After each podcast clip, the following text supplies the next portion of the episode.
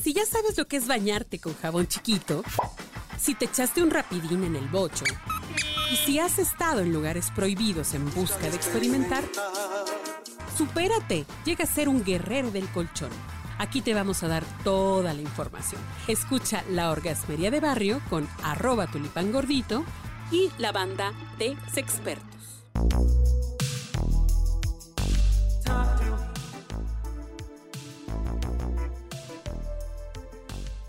Queridísima banda orgasmera, pues llegó noviembre, está la recta final de este año y como siempre estamos pensando en que ya se nos terminó este condenado año y no le pusimos empeño a todos nuestros propósitos, aquello que dijimos al, el primero de enero, voy a hacer ejercicio, me voy a alimentar bien, que ahora sí voy a, voy a este, hacer mis 10 mil pasos al día, etcétera, etcétera, etcétera.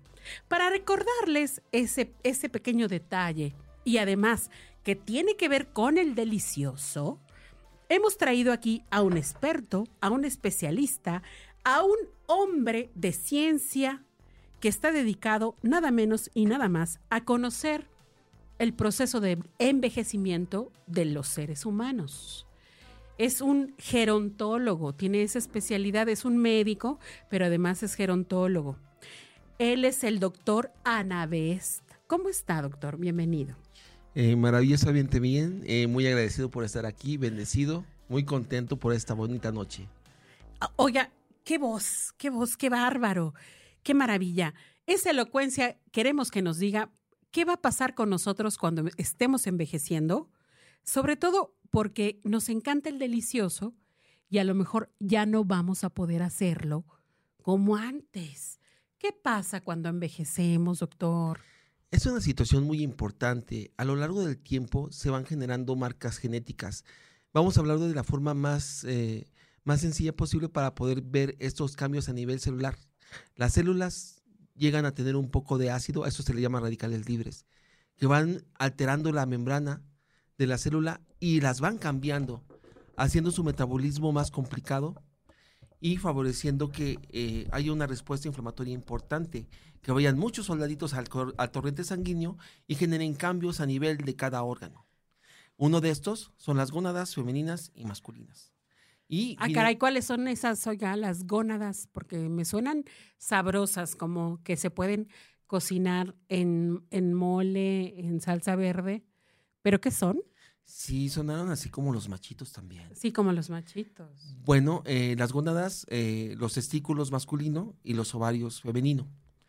Y finalmente estas tienen un proceso eh, hormonal puntual, me refiero a puntual, que llevan una frecuencia para poder llevar a cambio todos los cambios fisiológicos de reproducción del hombre y la mujer. Entonces, a partir de los 30 años, estos soldados, esta respuesta inflamatoria todo este daño a nivel celular va a generar que éstas decrezcan. Van a haber cambios a nivel del corazón, a nivel de los vasos. Los vasos van a ser como el metro Hidalgo que se va tapando y toda la gente ahí está tapada. Nadie pasa, nadie entra y finalmente la sangre no, no llega a donde debe de llegar. Eh, a nivel del hígado van cambiando las células y a lo largo del tiempo pueden mutar y no de la mejor manera como en cáncer. Entonces, toda esta respuesta inflamatoria, todos estos soldaditos generan cambios en todas las partes de nuestros cuerpos, generando eh, eventos irreversibles, no hay vuelta atrás. Y finalmente es un proceso en el cual se debe de disfrutar cada etapa de la vida para poder ser pleno. A ver, pero a ver, vamos por partes, como dice el descuartizador, ¿no?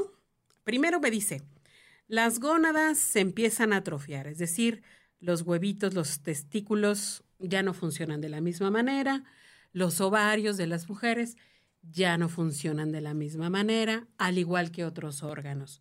¿Por qué? Porque han estado, pues, las, las células defendiéndose de una serie de agentes externos que los seres humanos, porque somos bien pinches mañosos, nos empeñamos en dañarlas. ¿Qué, qué cosas dañan, eh, eh, digamos, o, o, digamos que revolucionan el proceso de envejecimiento, Doc? Eh, por ejemplo, un ejemplo muy común, eh, el, tabaco, ese genera una respuesta inflamatoria a nivel pulmonar. Entonces, este hace que el oxígeno llegue en menor cantidad a los vasos. Y esto va a generar en hipoxia a nivel celular. Y las células van a tener un proceso de apoptosis. Eso se llama muerte celular programada. Cuando la célula ya no tiene cómo escapar, es su forma de decir, bueno, aquí se acabó la función. Eh, gracias al mundo cruel. Porque finalmente, si no sucede este proceso, pueden mutar a cáncer.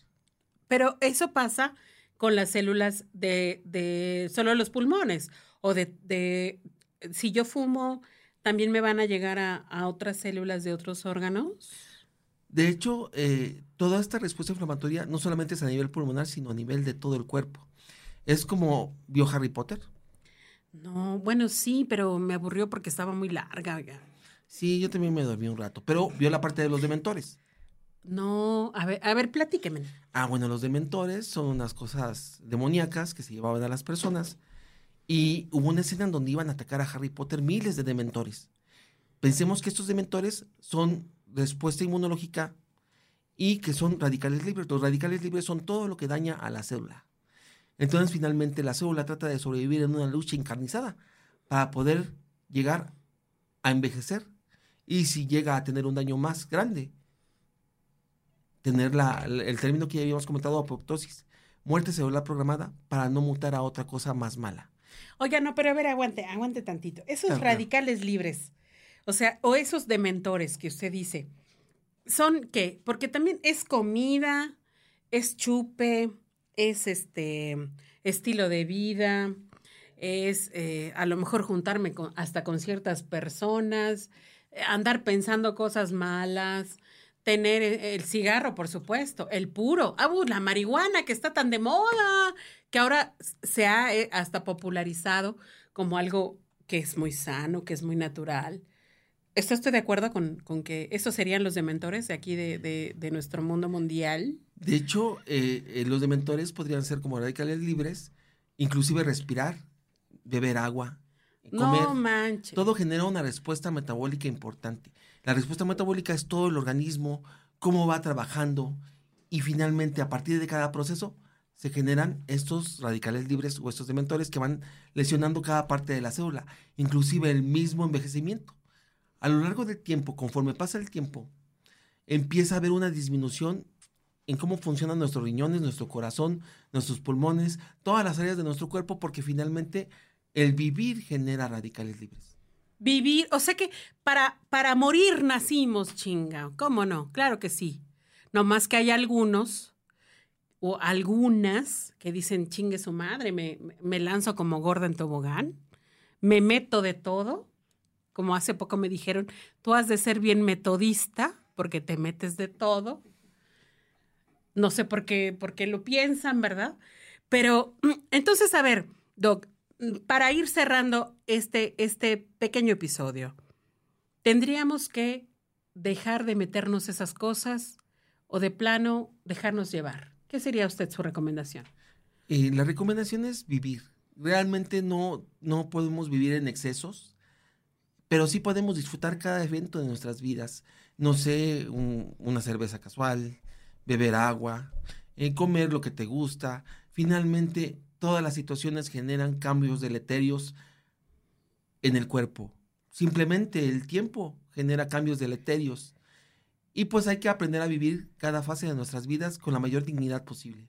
Y sobre el sexo, usted dice echarse a todo mundo, echarse todo lo que, lo que uno vea por el camino, sin discriminación. ¿Cómo y, la ve? No, pues este, esa sería como este, el mundo de Willy Wonka, ¿no? Sería lo más maravilloso y delicioso del mundo, pero no se puede. Realmente mm, no se puede comer uno todos los dulces, ¿no? Ah, ¿no se puede? No, no, no. Hijo, bueno. Pero... Es que usted va, va, en contra de la filosofía de la orgasmería, doctor, porque aquí estamos hablando de que le demos rienda suelta a, a, a nuestro instinto animal. De hecho, cada contacto con cada persona en nuestras vidas genera un marcaje a nivel de nuestro cuerpo.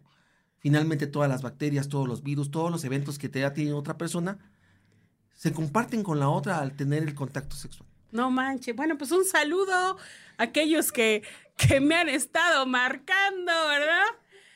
Pero vamos a hablar un poquito más de este tema en el siguiente episodio.